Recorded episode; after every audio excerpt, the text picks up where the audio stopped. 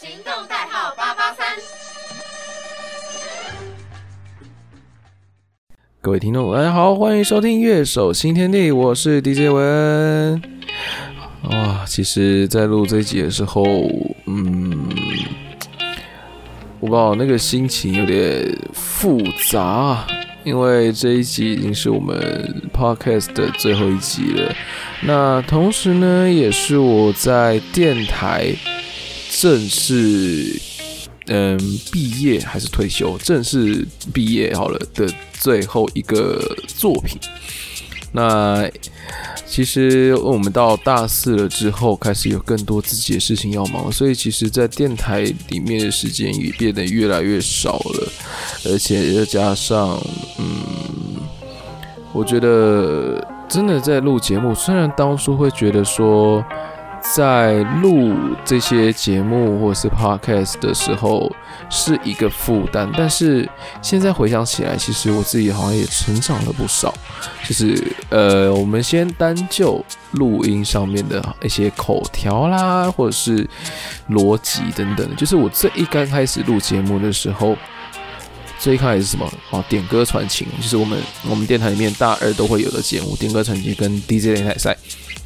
我都记得，我永远记得，我第一次在录这个这些现场节目的时候，我真的不知道我在讲什么。而且我那时候点歌成型是跟有个 partner，就是我们的 DJ 小聂，那我跟他是，哎我们叫什么？小酌一杯威士忌，对吧？然后，哦，那时候其实真的讲话还好有 partner，不然真的我那时候光是自己一个人在 handle 那种 DJ 擂台赛。我真的，呃，我常常不知道我在讲什么，就是那个逻辑性，或者是我的冗词最是，当然现在还是有一些了，但是我的冗词最是在那个时候真的是非常非常的多，而且口齿清晰也是一个还蛮大的一个要注意的点吧。虽然说我那时候就有在播报，而且我不知道提起来会不会有点像炫耀，就是。我们学校有办一个那个，哎，我忘记叫什么，反正是主播类似主播的一个比赛。那我那时候总共拿了几个奖，两个还三个奖吧？哦，两个奖，一个是最佳新人奖，那另外一个是最佳口条奖。但是这边小小爆料一下，我那时候拿到奖品，总计五包卫生纸，一顶帽子，没了。我那时候比的觉得很瞎，就是为是呃，反正我好多想就是当做一个经验嘛，毕竟毕竟又不是什么真正那种大比赛，所以他的奖品理所当然就那样了。但是那时候，其实我那时候听到看到大家都是开始在那边准备的时候，在那边删稿了什么，我想说，嗯，为什么要删稿？我后来发现拿到自己的稿才发现，哇，哎，不删真的不行。他第一个，他有规定你时间；那第二个，你要怎么在这个时间里面表达你想要播报的事情？他的稿子是写的非常的详细，但是你要从中去挑选你要讲的内容。你要怎么在利用这一段呃，可能小小的两三分钟时间，把整个新闻都播报完？我真的觉得这是一个非常难的事情。我是看到大家，哎，有有带笔的，有带笔，那。呃，有带自己的一些呃 paper 妙计，什么就是这种各式各样都有啊。我就是一个菜鸟，我什么都不知道。那我就一进去，哎，我看到，哎，怎么大家都在用笔？哎，怎么大家都可以在看东西？我想说，哎，顺稿为什么要这些东西？然后后来小小偷瞄一下，哦，大家都在删稿。后来发现啊，原来不是要全部念完了。所以那时候就是我什么都没有的情况下，我就直接硬是把它。呃，稍微有点想是像是小小的背起来，就是把我要念的跟不要念的部分就是背起来，因为反正我们可以看稿。那我主要就是要记，就是说，哦，我可能这一趴我这一段不要讲，我在这一趴的时候，我就是把这一段可能中间几个字跳掉等等之类的做法。那呃，我那时候是讲什么火星跟火星有关的啊，详细的我也早就忘了。对啊，反正那时候就是一个还蛮特别的经验。那慢慢到了大三，哦，中间大二工还有我们会有，因为我们是工程部，所以我们在大二下的时候会比别人提早考那个工程，诶，我不对了，我们是大一下的时候就考工程考核，那到了大二就是比别人早一点进主控室嘛，然后到了大二下的时候就，那时候真的是电台最忙的时候，广播剧，然后播报，然后 DJ 擂台赛、点歌、传情，各种各样都来。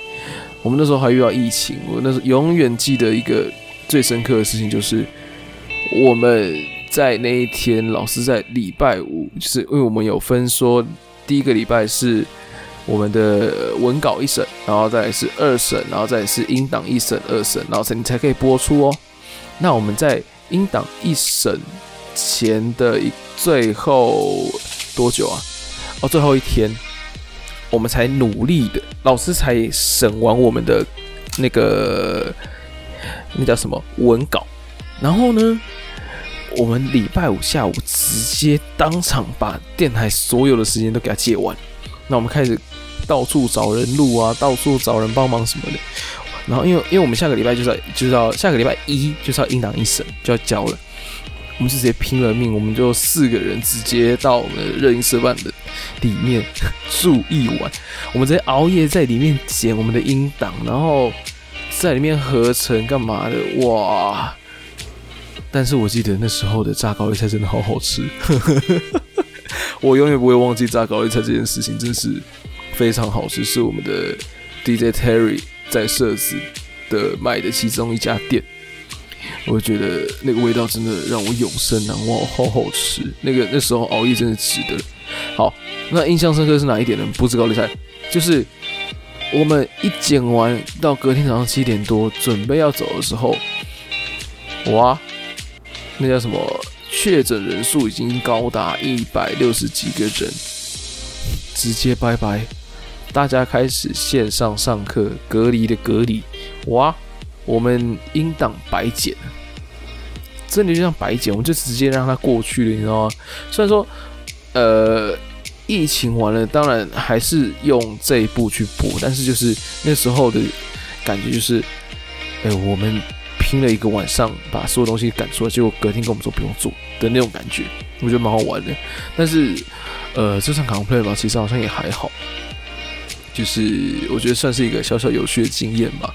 那到了大三开始面临要有自己的节目的时候，我们还要考一个考核，是叫做主持人考核。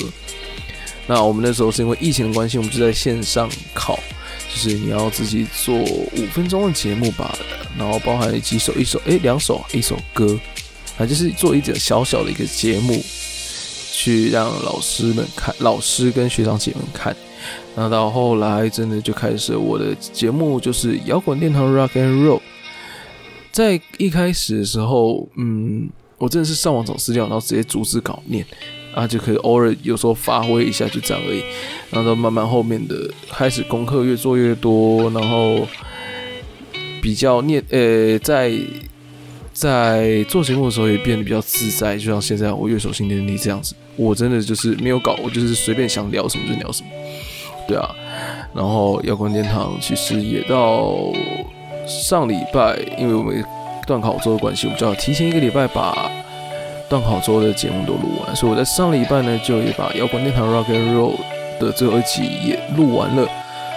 当然也是对这个节目感到很舍不得，就是自己的心血啦，应该是这样讲。那也跟电台的各位也是觉得蛮。舍不得的，因为真的还蛮开心可以遇到他们的。我们是历届，呃，应该说从我们有印象以来的历届留下最多人的。我们总共十三个人吧，好像，对啊，十三还是十二个人留下来，真的超多。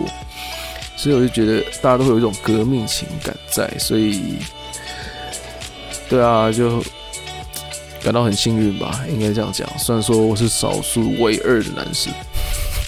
我只要遇到一群女生，我就是真的是非常会变得很很很很呃叫什么害羞、很内向，就是变得很安静。我不知道，就从小的一个习惯，对啊。但是就是还是觉得很幸运可以遇到他们。那乐手新天地今天最后一集，之前原本就是想说要是邀一个自己很喜欢的一个来宾，那就是因为大家都学生的关系啦，所以考试的还是要准备，所以就比较没有摇到。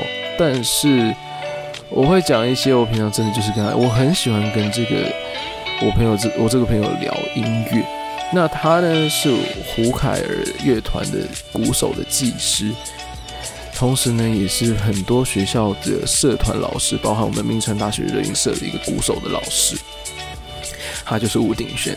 那我很喜欢跟他组团，原因是因为，呃，第一个我很重视气氛，那第二个就是真的，我们就是我不知道是因为乐手的关系，所以我们真的就是，哎，哪一怕觉得该怎么做，我们就是一点就通，完完全全不用就是过多的。形容我们可能就是哦，我这一趴想要，可能我吉他这样刷一下，他就知道鼓该怎么打。那或者是他鼓，或者他跟我说，诶，他觉得这边可以怎么打，那我们可以怎么弹？他鼓打一下，我也大，我也就知道他到底想要什么。我觉得这是一个默契吧，还蛮好玩的。而且我们聊我们玩音乐的一些想法啦什么的都还蛮像的。像我之前有聊过，就是现在的大家开歌。的方向是想开还是能开？我觉得这个还蛮有趣的，就是你能开的歌，就是代表就是你擅长的风格，或是适合你的歌嘛。那你想开的歌，那你不一定适合你，或者是说你呈现的方式没有办法比原曲还要有加分的那种感觉。我觉得是就是一个蛮值得去探讨的一个问题，而且加上。我们会有这个想法，是因为那时候帮一个同学弹他的个人专场，就是几首歌而已啦。然后就是慢慢发，就忽然发觉到这件事情，就是诶，一个人他想开的歌，跟他能开的歌，到底是不是一样，是不是平等，就是一个等号的那种概念。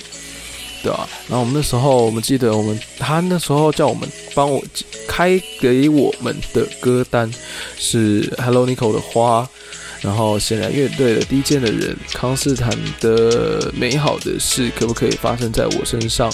然后扎尼的半心，然后哎还有什么？还有什么？哦，还有那个孙胜熙的是他不配。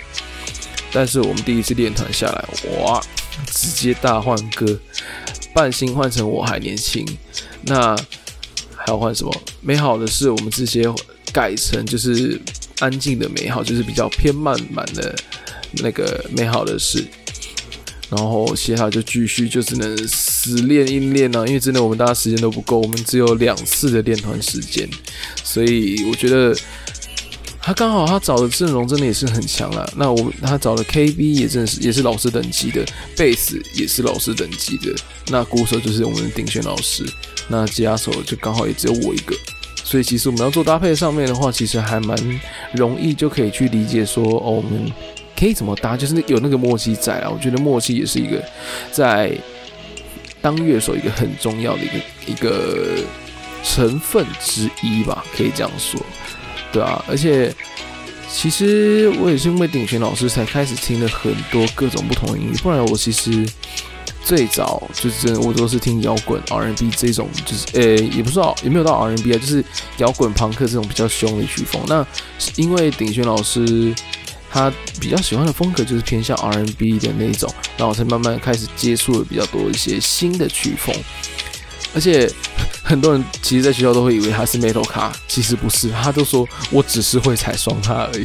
我真的觉得这个超好笑，因为明明他真的最喜欢的曲风都是偏比较抒情、比较柔一点的，像什么温室杂草那种的曲风，所以嗯，还蛮有趣的。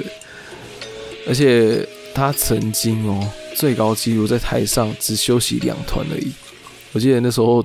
有七团上吧，然后他只有两团是可以下来休息的。我真的觉得他超厉害，大家都找他打，这个等级真的不容小觑啊！又不像吉他手，谁都可以当，对不对？好了，开玩笑，对啊。而且我们其实对于音乐的想法也都还蛮相同，就是你听歌，你第一个你要能抓耳，第二个我觉得词也是一个很重要的一点。那第三个就是你有没有办法让你的这首歌可以流传下去？像很多老歌为什么都可以流传到现在，就是因为他这首歌写得好，这首歌编得好。即使它是一个很简单的四和弦之歌，但是它只要编得够优美，它只要的它的旋律是能够让人去记住的，我觉得这种就可以流传下来，就是一个很特别的地方，也是老歌的一个美妙之处嘛。对啊，而且其实我觉得他当老师的一个教法，我觉得我也蛮喜欢，因为我我有去上过他几堂课，就是。他真的是用一个还蛮贴切的形容去形容打鼓这件事情。那有时候也是在教一些姿势，那也会教一些历史。我觉得是一个还蛮有趣的事情。因为我自己本身弹吉他，我是用自学的方式啊。我这次暑假之后也会去找老师学，真的要补足一些，呃，不管是乐理上也好，技巧上也好，真的要该去把自己重修一顿。对啊，而且当老师真的不是那么容易，因为我自己。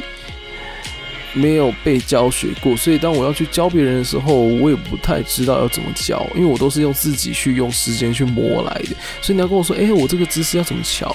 哎，我这边可以怎么练？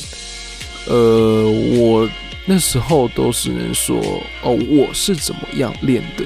因为我真的是靠我自己的时间跟经验去把，呃，可能说这个技巧，我是把它这样磨下来的。那我有时候甚至是看我喜欢的一些吉他手，然后去学他的姿势，慢慢慢慢，哎哦，我自己的姿势也变也就变成那样。